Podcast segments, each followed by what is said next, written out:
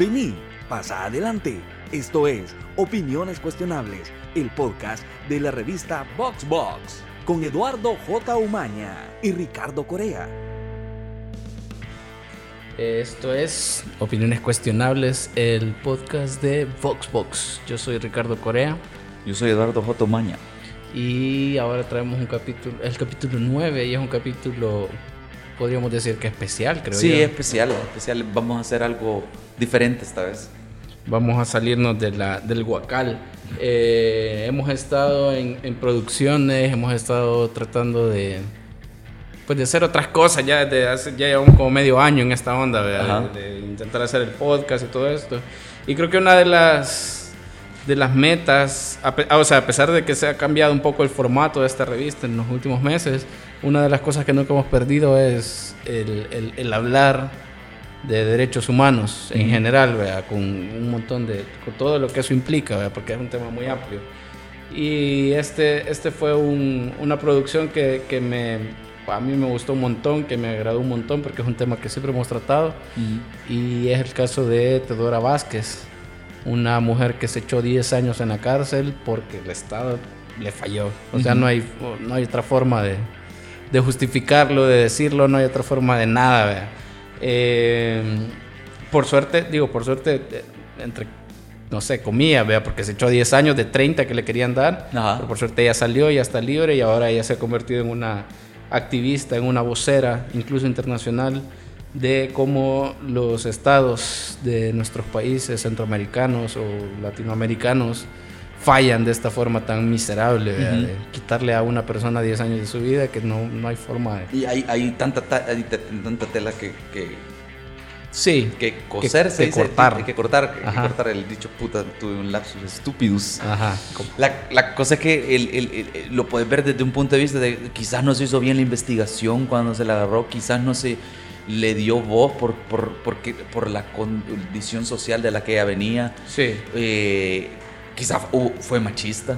sí. Hay tantas cosas que se pueden que discutir y, de y- todo y a- ahí, y sí. hablar de todo eso, ¿verdad? Y a mí me parece que es lamentable cuando medios internacionales cuentan mejor la historia de un personaje como ella, de una persona como, como Teodora, ¿verdad? Sí, Más que en los medios de acá, ¿verdad?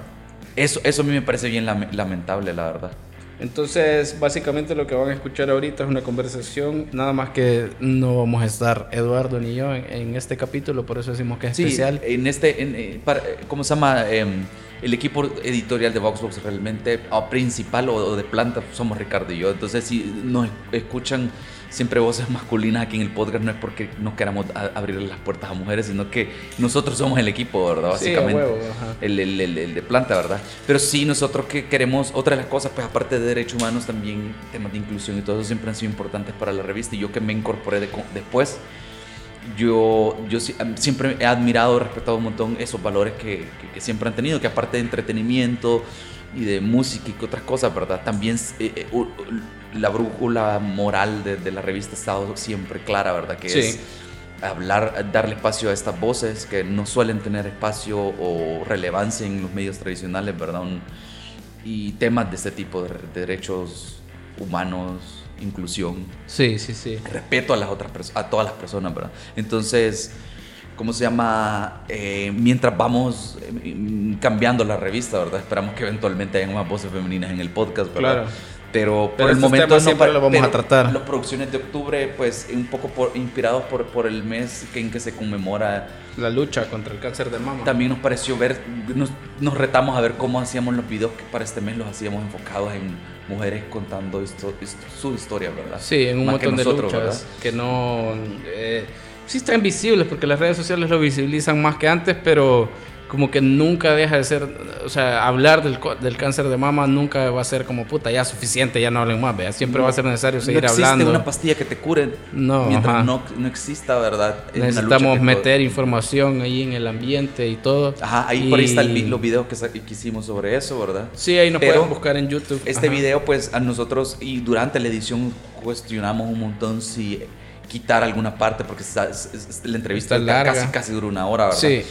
Eh, más que entrevista, eh, siempre me tengo Una que corregir, plática. Una plática, la plática que ahí pueden ver a Carla, ¿verdad? Que fue la fundadora. de Pueden ver el video de esta plática en nuestro canal de YouTube, Sí. pero aquí los dejamos Entonces, solo con el audio. Carla Rauda plática con Teodora darle- Vázquez. Cabal, queríamos darle eh, a to- la, la relevancia o poner esta entrevista en más, en, más formatos para que la gente tenga acceso a esta plática, para que conozca a Teodora, para que conozca su historia, para que conozca, como vos decís, cómo el Estado le falló. ¿verdad? Sí, Entonces lo chivo es que si no sabes quién es ella, este, esta plática es un lugar para conocerla, ¿verdad? Y conocer cómo e- ella en el final, y eso me, me pareció bien inspirador de parte de ella, 10 años en la cárcel y salió re- realmente, y esto no es abusar de la palabra, salió empoderada realmente. sí, Porque totalmente. estudió, aprendió a tocar el violín, según nos contó, ¿verdad? Sí, Está aprendiendo sí, a tocar el violín. O sea, ella realmente Creo que dijo que sacó 36 cursos en la Ajá, cárcel. o sea, ella, así ella digo, me dieron mierda y voy a hacer lo mejor que pueda con esta situación. es. Y lo, y lo hizo, o sea, y eso, y eso es una historia que vale la pena escuchar. Ahorita ya tiene reconocimientos internacionales. Ahora en noviembre viene un documental en el que pues, se habla de ella y otros casos, pero principalmente de ella. ¿ves? Y ha dado charlas en todas partes del mundo, en- de parte de Amnistía, TNT, que es el lugar donde, donde trabaja, Teatro eh, Nuevos Tiempos Teatro, creo que se llama Teatro Nuevos Tiempos, algo así. Y nada, creo que eso es lo importante, es una plática entre dos mujeres, Carla Rauda, la editora de género de esta revista, y Teodora Vázquez, pero básicamente es Teodora contando su historia. Eso es, eso, eso es lo importante de esta, de esta conversación y una historia bien peculiar también, ¿vean? No, no es tan... Como que se sale de, de lo que le pasó a todas las demás mujeres de- con el tema del aborto y todo esto. Es una historia bien, bien peculiar, así que escúchenla. Eh, En todo caso, si tienen problemas con el tema del aborto, si están en contra y todo eso, ¿verdad? O sea, este tipo de temas, ¿verdad? Sí. Al menos escuchen la historia de ella. Sí, O sea, denle una oportunidad y van a ver. un- algo que me, me- me motivó a mí a, ver si, si- a- hacíamos esto, ¿verdad? De, de- de contactarla y ver si podíamos platicar con ella. Era eso, de que eh, si tú pasó hace 10 años esto, sí, entonces, si vos buscas información, es bien fácil eso de el dime que te diré, ¿verdad? De, de no sé qué pasó. eh, que- o sea, de- no, que- no estoy seguro qué, qué- qué fue lo que pasó, dónde busco información. No, no, te- no sé qué opinar sobre lo de Teodora porque no hay información, ¿verdad? sí, o no- ajá, Concreta, ¿verdad? sí. o ahí caben ideas de están exagerando, esto es político, esto es aquí, esto tiene una agenda. Yo solo les digo, escuchen la historia de ella y, y después ah, continúen, sus continúen con su opinión o saquen opiniones nuevas. si pueden, ¿verdad? Ok, esto es la entrevista pleca conversación entre Carla Rauda y Teodora Vázquez. Y nos escuchamos la otra semana. Así es, hasta Ojalá, luego. ojalá. Soy Carla Rauda. Eh, estamos en las instalaciones de la Fundación TNT y vamos a conversar con Teodora Vázquez. Mucho gusto. Hola, mucho gusto. Eh, para mí también es un placer poder compartir con ustedes y sobre todo que se conozca un poco más de la situación de, y de la legislación que tenemos acá en nuestro país, El Salvador. Cuéntenos un poquito, eh, nosotros la conocemos muy bien, pero cuéntenos un poquito sobre quién es Teodora Vázquez. Bueno, este, Teodora Vázquez es eh, una persona de 35 años de edad eh, con un hijo de 16 años, eh, orgullosamente de ser madre. Eh, bueno, puedo decir de que con una historia de vida totalmente... ¿qué- cómo le puedo explicar? Este, tal vez puede ser triste a la misma vez, donde pude recuperar y poder realizarme como mujer empoderada de mi propia historia. Usted eh, es una de las mujeres que estuvo en la asociación, perdón, en la agrupación de las 17. Eh, sí, este, yo soy, este, bueno, soy del colectivo de las 17. Eh, bueno, en un momento nos llamaron las 17, pero en realidad éramos más. ¿Cuántas eran? Hasta en el 2018, cuando yo recuperé mi libertad, habían 24 mujeres todavía dentro de la cárcel. ¿Estas mujeres han sido acusadas? Eh, bueno, este, la mayoría de ellas están en cárcel por, en el momento de la captura, pues claro, fue por aborto, pero luego este, ya en el juzgado le cambiaron la tipificación y la pasaron a homicidio agravado. En El Salvador eh, tenemos la restricción, una de las restricciones más eh, serias al tema de la interrupción del embarazo. Así es, en El Salvador desde 1998 eh, cambió la legislación desde cuando entró la derecha. Este, bueno, prácticamente este, antes del 98 eh, estaba aprobado el aborto en tres causales, pero luego cambió y ahora pues eh, desde el 98 a ahora 2020 ya pues tenemos la legislación donde la mujer, o sea, un aborto es, es aborto desde el momento de la concepción y, o sea, prácticamente eh, lo se conoce como vida desde el momento de la concepción. Entonces, si una mujer se provoca un aborto o tiene un aborto, eh, ya es homicidio. Eh, para nosotros es particular ver que durante muchos años la legislación se ha enseñado con personas, con mujeres, en este caso, se ha enseñado con mujeres de escasos recursos económicos, ¿verdad? Eh, hay, una, hay una forma de actuar de la policía y de, lo, y de la fiscalía en cuanto a los casos eh, de, mujeres que han tenido emergencias obstétricas. ¿Cómo fue su, su caso? ¿Cómo fue, cómo empezó su proceso? Bueno, en realidad este mi proceso este fue para mí fue bastante complicado porque porque bueno, yo era una mujer joven de 23 años de edad, eh, con embarazo a término, eh, estaba muy ilusionada de esperar a mi, a mi segundo hijo. Eh, podría decir de que, claro, o sea, si yo en un determinado momento hubiese querido provocarme un aborto, lo hubiera hecho antes, o sea, antes de que se, que se me viera, antes de que la gente se diera cuenta que yo estaba embarazada. Yo tenía ya, estaba de término, ya tenía los nueve meses. Tenía los nueve meses de embarazo, lastimosamente, pues eh, creo que eh, la peor suerte mía fue eh, encontrarme sola en el momento de, el trabajo de parto, ajá, encontrarme sola en el momento de trabajo de parto y no tener a nadie que me apoyara. Entonces creo que eso fue, fue, de allí comenzó mi historia, porque, porque pues nadie me ayudó, eh, yo estuve haciendo llamadas telefónicas a 911 para que me mandara una ambulancia, porque obvio yo no conocía más, más que solo 911. Y estuve haciendo llamadas telefónicas para que me fueran a ayudar, que me mandaran una ambulancia, pues no, no me la mandaron. Entonces mi bebé tuvo que nacer ahí donde yo estaba. Entonces, bueno, luego, luego de que nació yo me desmayé y no, no, no sé qué pasó en realidad. No sé qué pasó en realidad y al final cuando ya llegó la ambulancia que yo misma había llamado, encontraron el bebé muerto y, a mí, pues entonces me acusaron de que yo la, yo la había matado. Me acusaron de que yo la había matado, algo que, pues claro, o sea, no, tiene nada que ver. Pero eh, luego eh, yo fui trasladada a, a, una Bartolina, yo no fui trasladada a un hospital. Directamente la llevaron a la Bartolinas. Directamente me llevaron a las Bartolinas.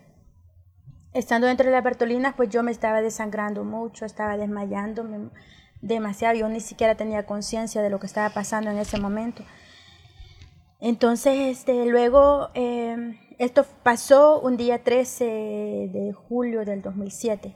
¿Dónde estaba usted? Yo estaba aquí en, el centro de San Salvador. Es justamente por lo que yo siempre, siempre, este, o sea, no encuentro la razón por qué es que cuando yo hice llamadas telefónicas para que me fueran a traer eh, no llegaron porque, o sea, para mí pues hubiera sido distinto que yo hubiera estado en una zona remota, una zona rural donde no entrara ni un vehículo, pero yo estaba en el centro de San Salvador, aquí justo en el Liceo Canadiense, del, Colegio Liceo Canadiense. Ahí me encontraba yo en ese momento. Pues tenía policías por todos lados, tenía, tenía la posibilidad de, poder, que, de que me atendieran, pero lastimosamente pues no llegaron. Y entonces me arrebataron mi teléfono para, no, para, para que ellos, yo no pudiera demostrar las llamadas y no tuviera yo este, pruebas a mi favor.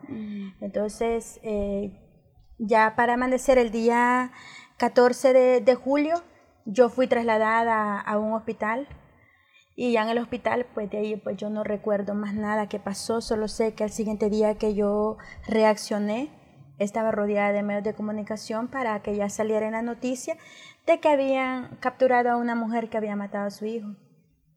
Creo que en realidad para mí fue muy difícil porque, porque para empezar, o sea, mi familia no sabía nada, este, nadie sabía nada de lo que estaba pasando, estaba totalmente sola y luego pues cuando ya mi familia se enteró por medio de las noticias, para ellos fue bien duro en realidad. Fue muy duro enterarse por ese medio y, y bueno, pues desde ese momento empezó la búsqueda porque me empezaba a buscar mi familia por todos lados y hasta que me encontraron y cuando ya me encontraron pues estaban desesperados, muy desesperados. Y yo seguía estando en Bartolinas, no tenía un abogado que me ayudara, no tenía nadie, entonces eh, mis padres, eh, mis padres son de bajos recursos económicos, ellos no tienen dinero, pero, pero eh, vendieron todo lo que tenían y lograron tener 700 dólares y se lo dieron a un abogado que se ofreció sacarme. Entonces ellos en la desesperación pues se lo dieron. Pero este abogado quería más dinero, este abogado quería vehículos, quería casa, terreno, quería ganados, quería, quería dejarlos en la calle a mis padres.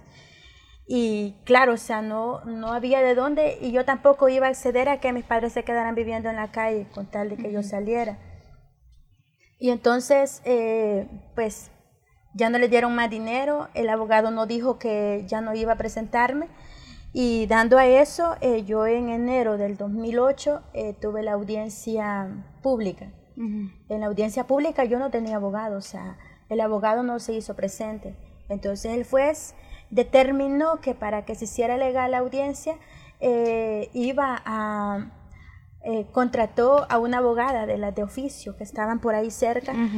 La abogada no sabía mi nombre, no sabía ni por qué yo estaba ahí. No sabía nada del caso. No sabía nada del caso. Simple y sencillamente se sentó a mi lado para hacer legal la audiencia y al final eh, terminaron condenándome a 30 años de prisión. Y la abogada lo único que me dijo fue, bueno, enfermate seguido para que salgas al hospital. O sea, eso es lo que le dijo eso es todo lo que me dijo la abogada. O sea, yo intenté defenderme, pero igual ya no se pudo hacer nada. De esa fecha, pues yo estuve 10 años con 7 meses dentro de la cárcel, eh, sin esperanza prácticamente, porque, porque, o sea, yo no tenía quien me ayudara, no tenía prácticamente a nadie, eh, más que a mi familia, que siempre estuvo conmigo desde que yo llegué a la cárcel, ellos estuvieron allí conmigo. ¿Estuvo en, en, cárcel de mujeres sí, en estuve en cárcel de mujeres. ¿En qué momento ¿En qué momento de entre llegar a la cárcel, verdad, eh, inició este proceso de empoderamiento del que me habló? ¿Cómo, cómo se dio cuenta usted? Bueno, lo que, había que seguir luchando. Bueno, lo que pasa es de que, bueno, en el 2007, 2008, 2009, hasta 2010 y todos esos años, eh, nosotros no teníamos a nadie, prácticamente yo incluso pensaba que solo yo era la única que estaba en la cárcel por ese tipo de, de, delito. Yo creí que solo yo era. Entonces, en el 2012 eh, apareció un abogado que lo mandaba a la agrupación ciudadana. Eh, la agrupación ciudadana comenzó a trabajar en los expedientes de nosotros, de, de, nosotras desde el 2009, cuando una chica salió liberada. Entonces, cuando esta mujer salió libre, ella dijo de que habían más.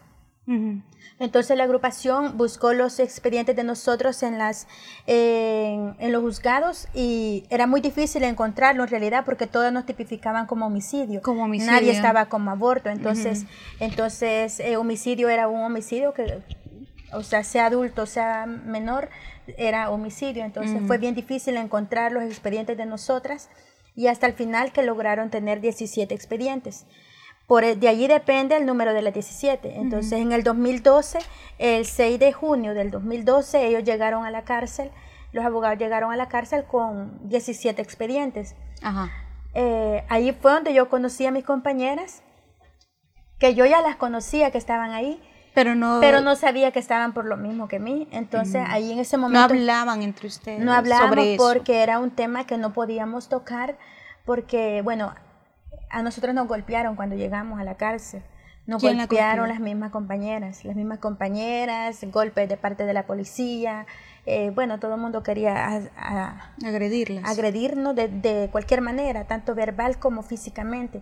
Entonces, este, cuando, por eso nadie hablaba del tema, porque, porque cuando la gente se enteraba por qué andábamos, o sea, nos decían mil cosas y feas, y la verdad es de que la realidad del caso nosotras la conocíamos y por eso era de que preferíamos no hablar. Por eso es que no había, digamos, una organización entre ustedes. No había una organización entre nosotras. Bueno, de hecho, este, yo en este tiempo, en estos cinco años que pasaron sin que, sin que supiera nada ni, ni nada, pues me dediqué a estar leyendo y yo leía muchos libros en realidad de- sobre derechos y tenía un poco de conocimiento gracias a todos esos libros que estaba leyendo. ¿Quién la, quién la animaba a leer?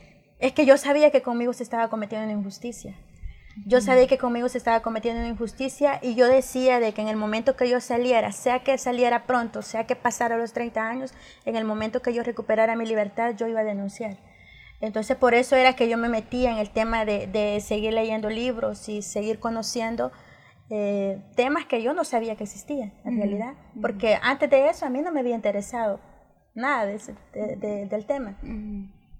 Entonces, eh, cuando ya apareció este, la agrupación ciudadana con los abogados, entonces fue que, que ya yo las conocí a ellas y nos reunimos y hablamos quiénes habíamos sido golpeadas al, al entrar, aisladas en calabozos y todo eso. Entonces, este decidimos, decidimos de que, que Las custodias, las custodias de, de cárcel de mujeres las agredieron entonces. Sí, nos agredían, nos mandaban al calabozo porque, porque ellas decían que para, para que no nos, no nos recibiéramos maltrato dentro de, de las instalaciones. pero Esa era la excusa. Ah, pero prácticamente estar dentro de ese lugar donde nos metían era más horrible que estar afuera.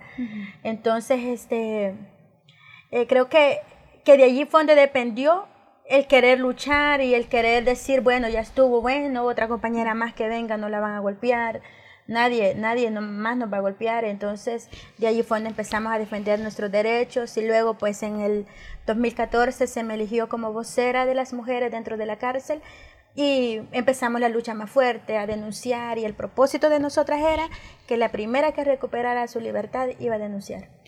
¿Cómo fue encontrarse con estas otras mujeres que habían pasado por lo mismo que usted?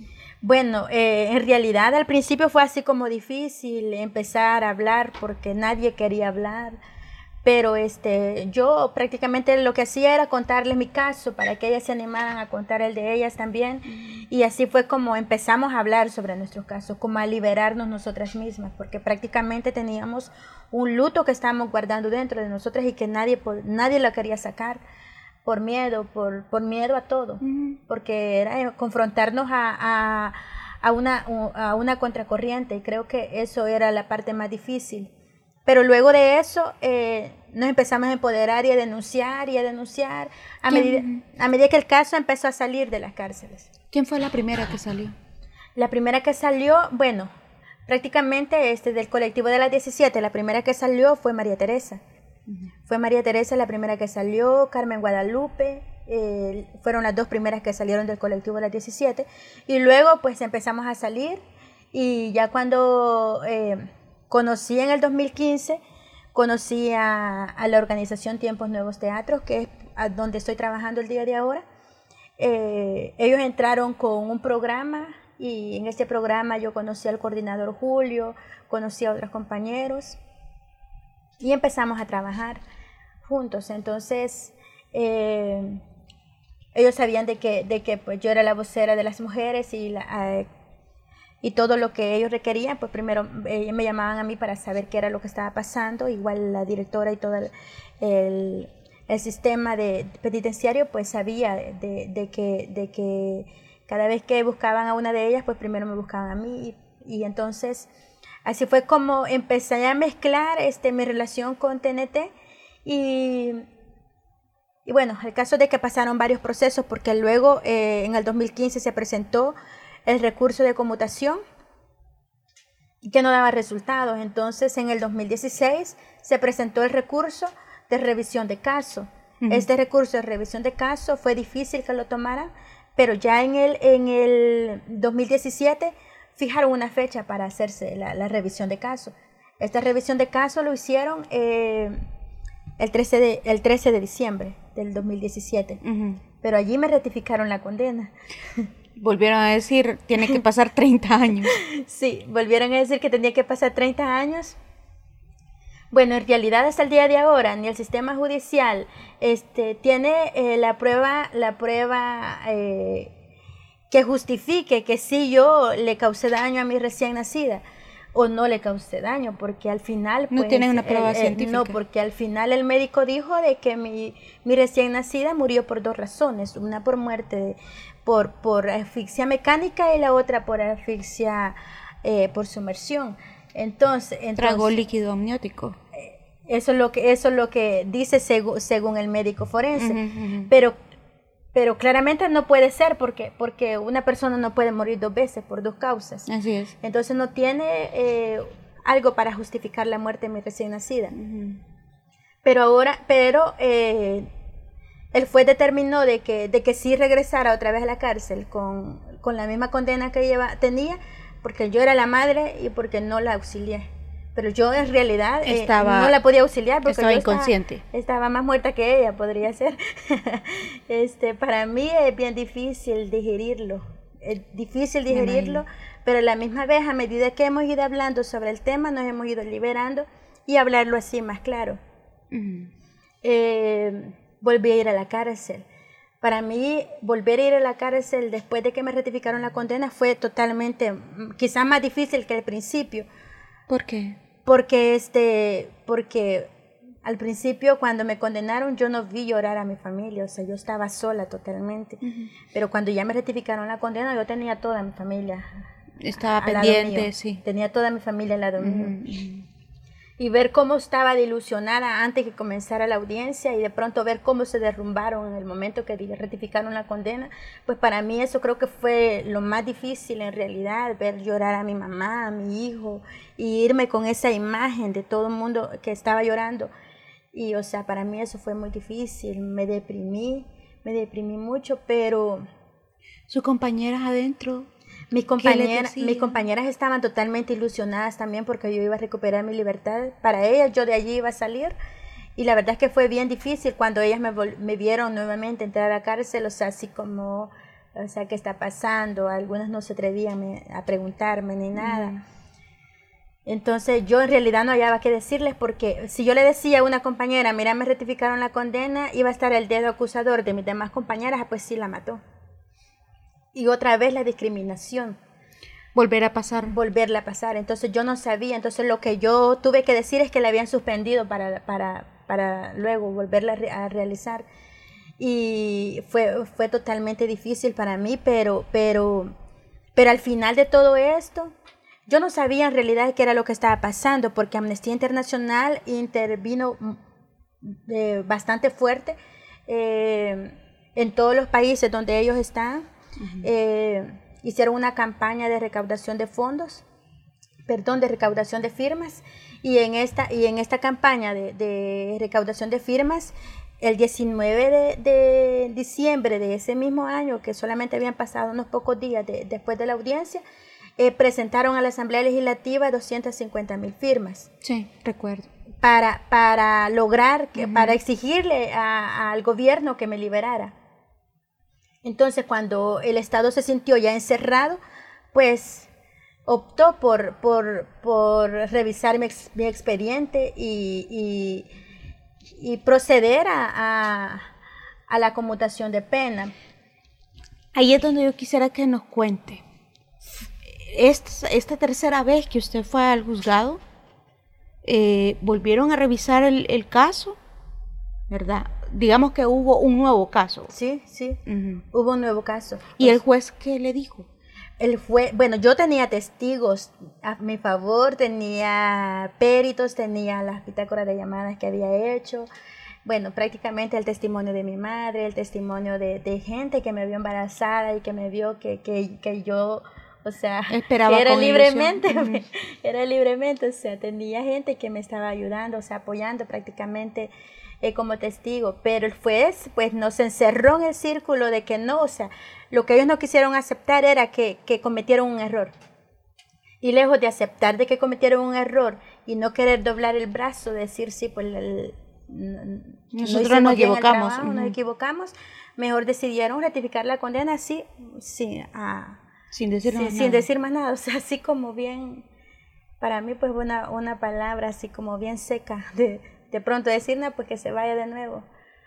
Ajá, entonces... Y en la tercera ocasión, cuando después de, de presentar Amnistía Internacional todas estas firmas a la Asamblea Legislativa, entonces hubo un nuevo juez, un nuevo juicio. Entonces ya se reunieron este el Ministerio de Justicia eh, y evaluaron el caso, es, evaluaron el caso, mi comportamiento dentro de la cárcel, eh, nuevamente el expediente y entonces, ajá, y luego pues este llegaron a la conclusión de, de dejarme la condena al tiempo que ya llevaba al tiempo que ya llevaba adentro.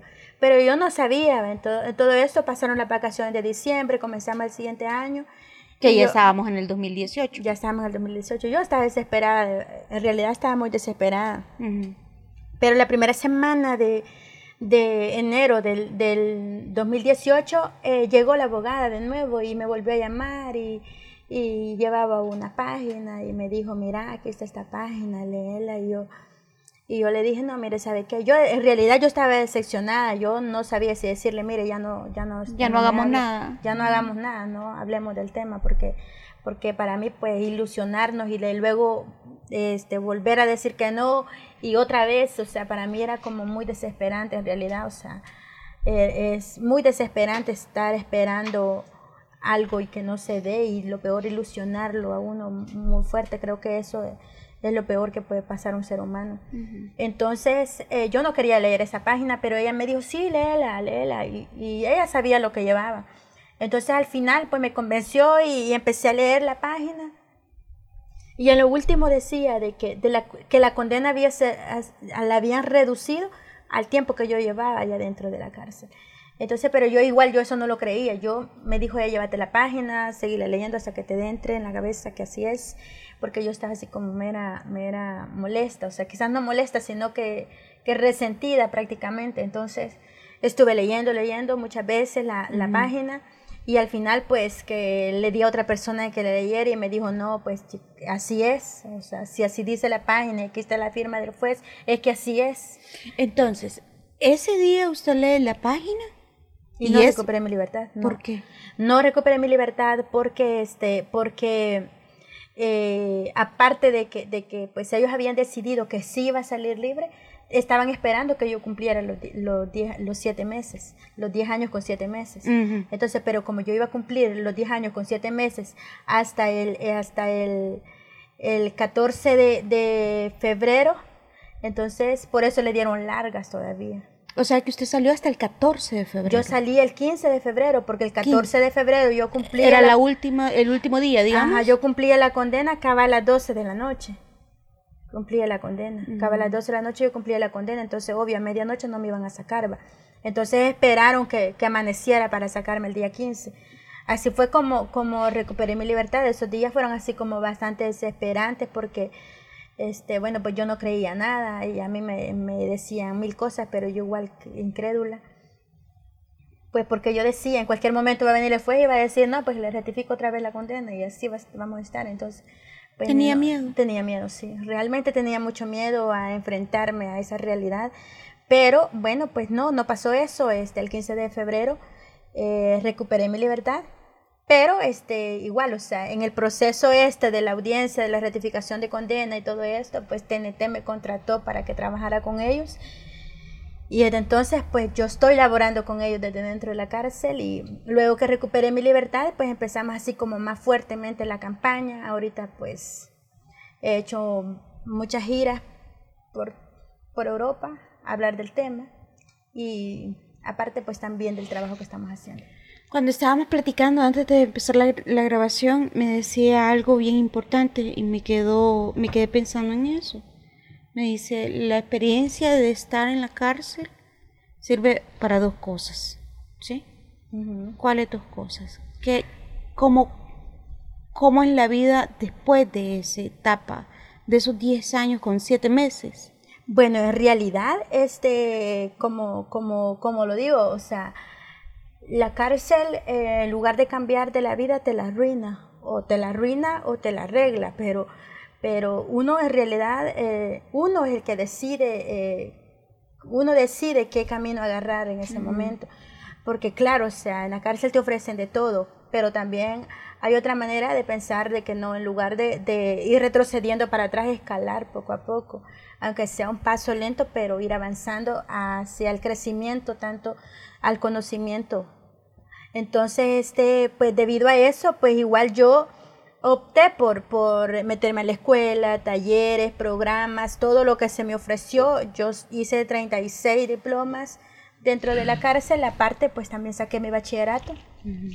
Dentro de la cárcel y creo que son son procesos que en realidad ayudaron, porque en el momento de revisar mi expediente, pues vieron de que yo tenía buen comportamiento, aparte que había avanzado en todo, había avanzado en todo. Y mientras que, mientras que hay otras mujeres que no, pues toman la decisión de no asistir a nada, entonces obviamente, o sea, hay dos formas de, vivir la cárcel. Entonces, en este caso, pues yo creo que a mí me ayudó eh, en, en, que el lograr... Eh, eh, estar en todo, este, todo ese tipo de talleres y escuela y todo eso me ayudó a que yo recuperara mi libertad más antes. Ajá, entonces pues ahora, pues, ¿qué? Pues ahora que he recuperado mi libertad, pues el compromiso sigue. Es, eh, el año pasado, en el 2018, en noviembre del 2018, justamente el 9, yo estaba recibiendo este, eh, mi primer premio por, la por por la defensa de los derechos humanos de las mujeres. Eh, tengo el premio Peranger que me lo dieron el año pasado en Suecia. Y pues creo que el compromiso de nosotras, sobre todo, este, pues es denunciar.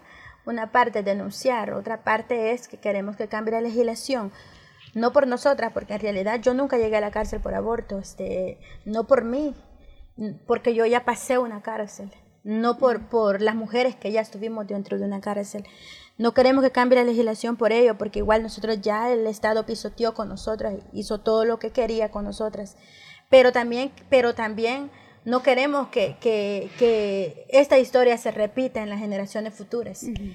Y si por algo nos cruzamos el charco y si por algo eh, eh, nos esforzamos por, por un cambio de legislación, no es porque nosotras queramos, queramos que, que algo se haga con nosotras, sino porque deseamos que, la legislación cambie para que las generaciones futuras no pasen por un proceso como el que nosotros vivimos.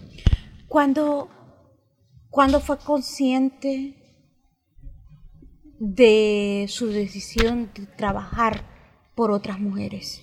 Bueno, la realidad, la realidad de este caso es que nosotras no nacimos activistas, no somos, no fuimos activistas desde que, nacimos, es mentira.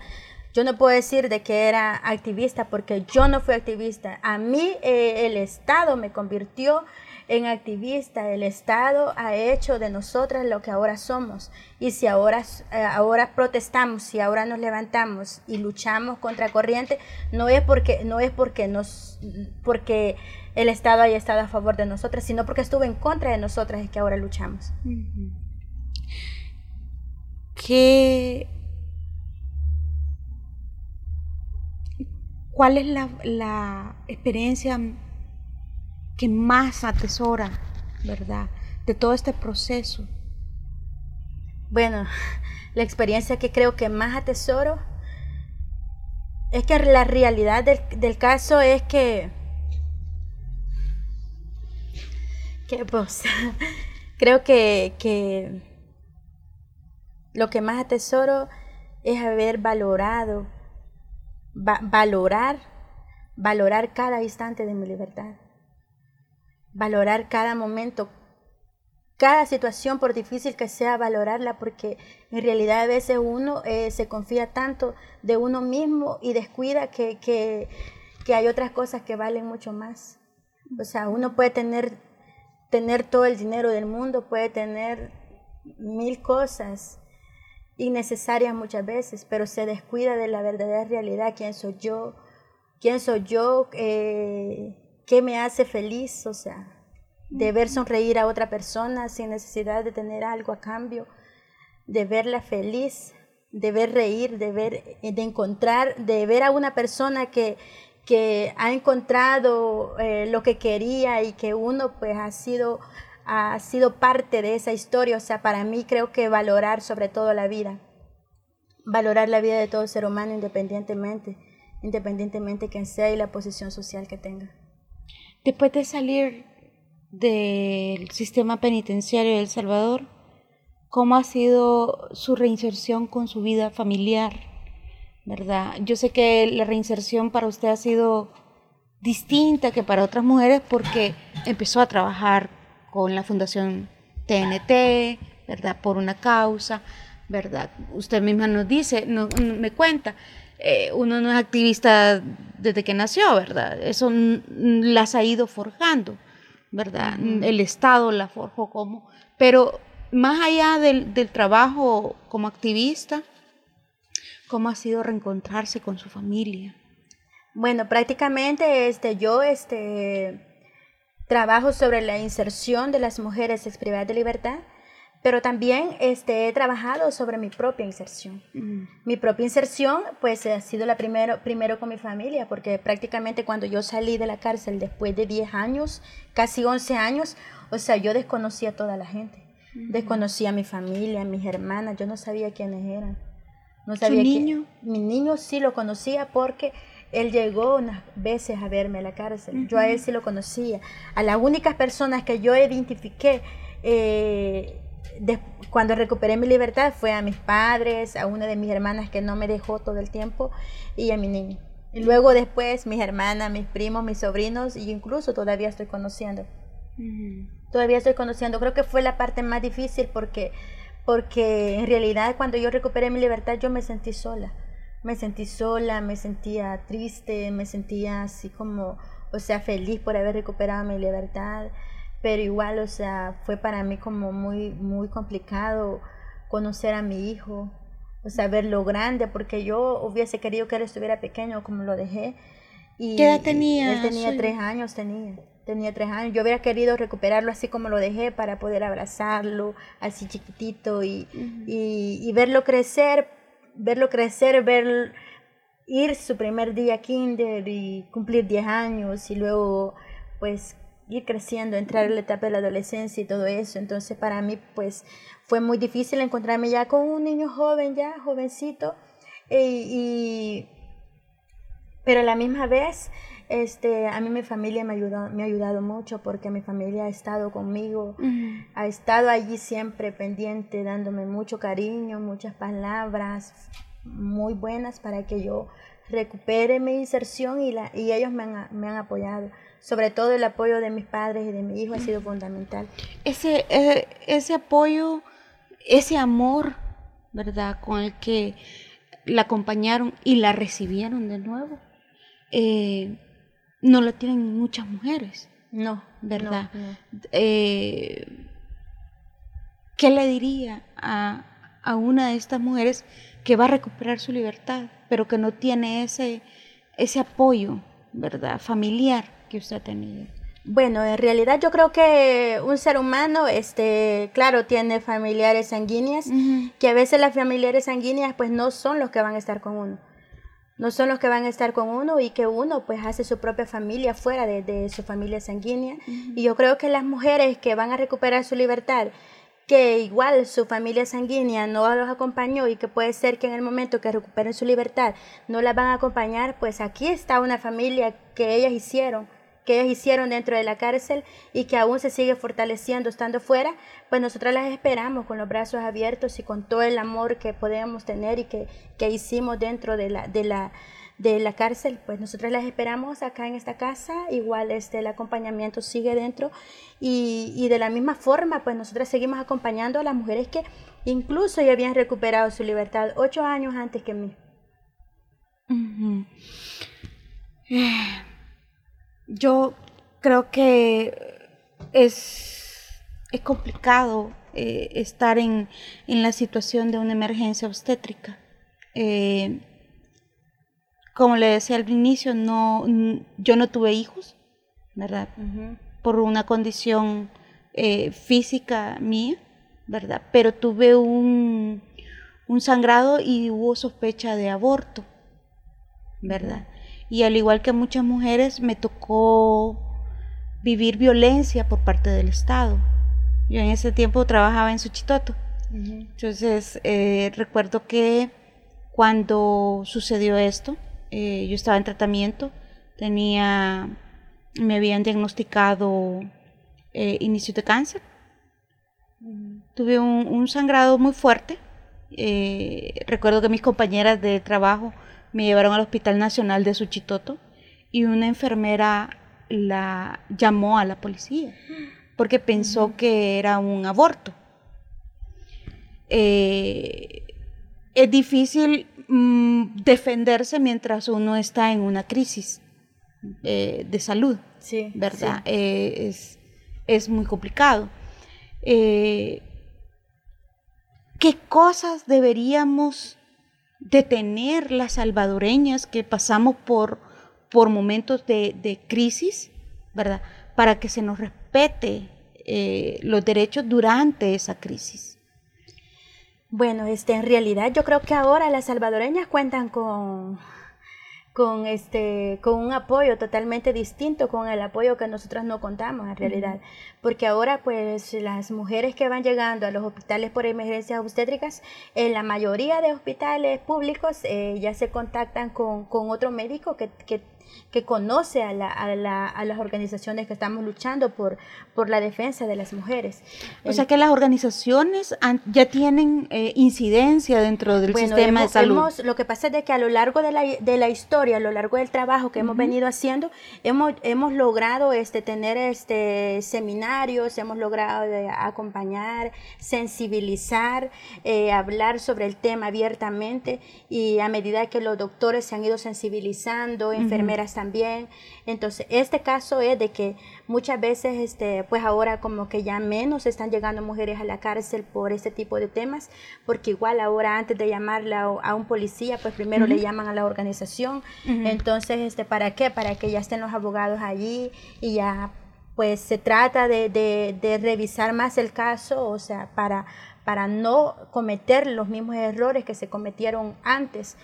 Y por esa misma razón, pues creo que, que en realidad ahora las mujeres cuentan con, con, con, o sea, con ese apoyo, con ese apoyo que, que, antes no lo teníamos, antes nosotras no lo tuvimos, porque si nosotras lo hubiéramos tenido, pues creo que tampoco hubiéramos llegado a una cárcel. Pero este de igual forma, o sea, independientemente de que esto no se llegaría a dar, porque hay lugares, hay hospitales que ni conocen que existen este tipo de organizaciones, porque todavía no se ha logrado sensibilizar en todo, en todo lo que es el país, pues de igual forma, o sea, de una y otra manera siempre uno se da cuenta y pues las vamos a buscar. Vamos a buscarlas hasta lograr darles un acompañamiento y que el Estado no se siga empoderando de ellas y ni las siga eh, eh, criminalizando por delitos que al final no cometieron. Ajá, porque pienso de que en realidad eh, lo que a mí me, a mí me, me, o sea, para mí es contradictorio porque, porque este, una mujer de, del, de dinero, una mujer que, que sea de la clase media, eh, esta mujer no llega a una cárcel por una emergencia obstétrica, no llega a una cárcel por un aborto. Y no es que no se practiquen abortos, no es que no lo hagan. Y tal vez muchas veces lo hacen consciente, o sea, consciente de quererlo hacer.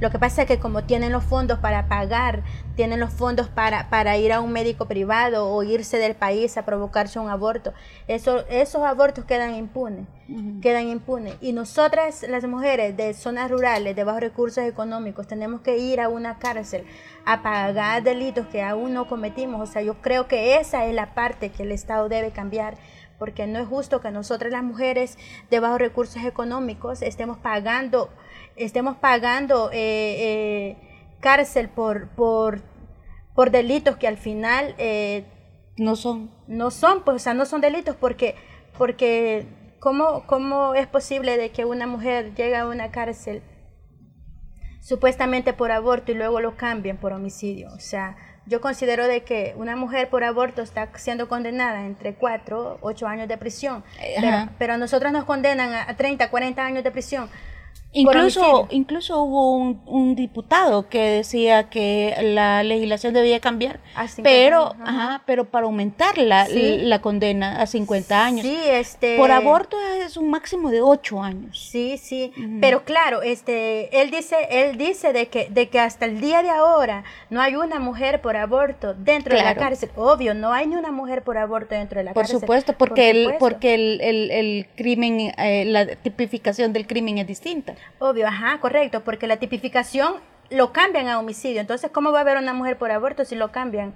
Cambian el delito. Entonces, claro, o sea, creo que esa es parte de, de, del error del Estado, o sea, porque, porque prácticamente, o sea, se nos ha practicado, se nos, se nos ha enjuiciado prácticamente por, por delitos que no se cometieron. Porque, o sea, yo en realidad, a, mis propias expectativas, yo no tuve por qué haber ido a una cárcel. Yo no tuve por qué haberme separado de mi hijo, haberme separado de mi familia. O sea, yo no hubo una razón para, para que el Estado se empoderara de mí y me metiera a una cárcel sin tener una justificación. Y ahora resulta de que no saben por qué ha muerto mi bebé. O sea, para mí es bien, bien ilógico y que es algo que en realidad tiene que llegar a profundidad y bueno, para que la historia no se siga repitiendo. ¿Cuántas, cuántas mujeres faltan todavía eh, que salgan libres? Ahorita tenemos a 16 mujeres. 16. 16 mujeres dentro de la cárcel. Ok. Todas condenadas a 30 años. Todas. Entre 35. entre 30 y 35. Sí. Uh, el acompañamiento legal eh, siempre se está dando a través de las organizaciones distintas. Sí, eh, sí. ¿Cuáles este, organizaciones son? Bueno, prácticamente ahorita este, las organizaciones que están llevando acompañamiento jurídico a las cárceles es la agrupación ciudadana y FESPAD. Son los que están acompañando en el tema jurídico, porque ya nosotros como, como organización Tiempo Nuevos Teatros nos encargamos de la otra parte. Nos encargamos de la cárcel, eh, dentro de la cárcel y fuera de la cárcel porque este, entramos a las cárceles a dar programas de, de, empoderamiento. De empoderamiento psicológicos y, bueno, este, les damos acompañamiento dentro de la cárcel y luego al recuperar su libertad, pues las mujeres no pueden pasar de la celebración, partirle un pastel y celebrarle que salieron libres. ¿Y después qué? y después se quedan en el limbo. O sea, creo que, que, para eso pues estamos nosotras acá como organización acompañándolas. Claro, o sea, también respetamos de que muchas mujeres, pues, al recuperar su libertad, dicen, bueno, pues yo me voy a mi casa, no quiero saber de nadie, yo ya, o sea, yo... Tienen un proceso distinto. Tienen un proceso distinto, pero ya nace de ellas, porque claro, la que quiere seguir en el proceso, en el proyecto, que se les dé acompañamiento, porque nosotras acá trabajamos con seis componentes. Trabajamos con seis componentes en esta organización que se, que se deriva de... En, del acompañamiento en salud, el psicológico, el académico, jurídico, el, em, el laboral, el cultural y y la casa. Entonces, esta, todas estas partes las mujeres tienen el acompañamiento.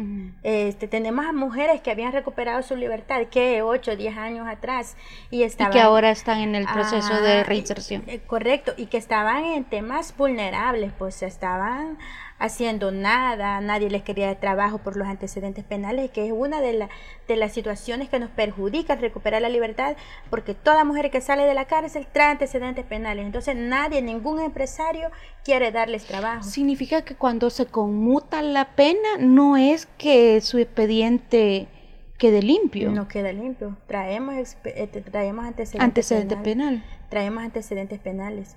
O sea, y es lo, primero que, piden. lo que pasa es, lo primero que piden cuando vas a pedir un trabajo. Ajá, lo que pasa es de que si alguien, este, con solamente que llegue a Bartolinas, aunque no vaya a una cárcel, pero llegó a Bartolinas, ya tiene antecedentes penales.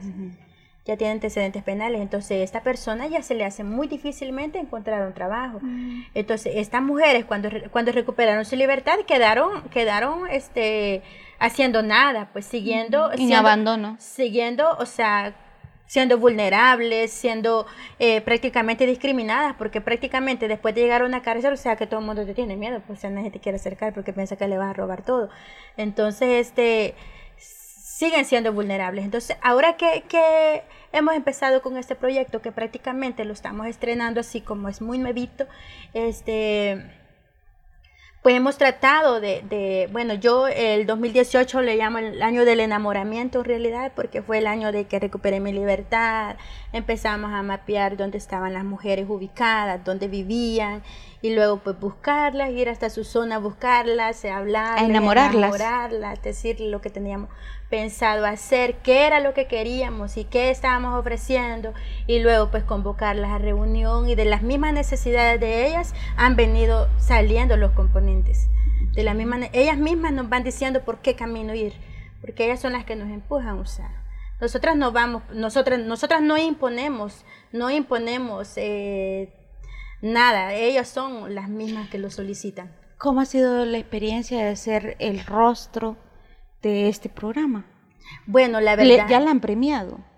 Sí, este, sí, como le comentaba, en, en, el, en noviembre del año pasado recibí mi premio Perángel, que es un premio por, por, por la lucha, un premio por la lucha, por, por todo el trabajo que se ha hecho en Suecia. Sí, bueno, yo he viajado, de, de, hecho he viajado ya en año y medio que tengo de recuperar mi libertad, he ido cinco veces a Europa Pertenezco también a una red de Latinoamérica, de las tres Américas, ahora estoy representando El Salvador, este, en una red donde estamos ocho países de mujeres ex de libertad por temas generales, pero este, que estamos en una lucha eh, eh, para exigirle a los países que se nos respeten nuestros derechos.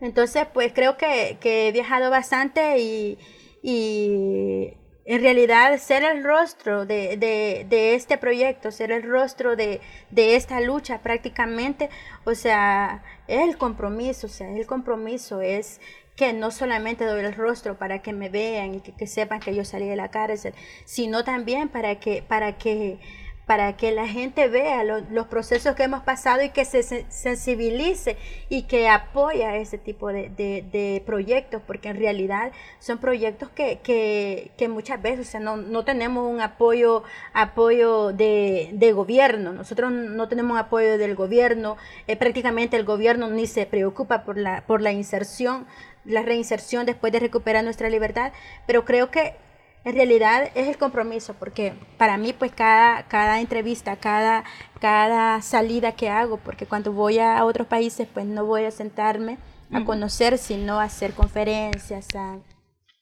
a visitas a los parlamentos, a los ayuntamientos y todo eso, pues creo que me compromete en realidad. Muchas gracias. Gracias por todo lo que hace. De verdad. Es, es muy valiente, ¿verdad? Y da valor a otras mujeres.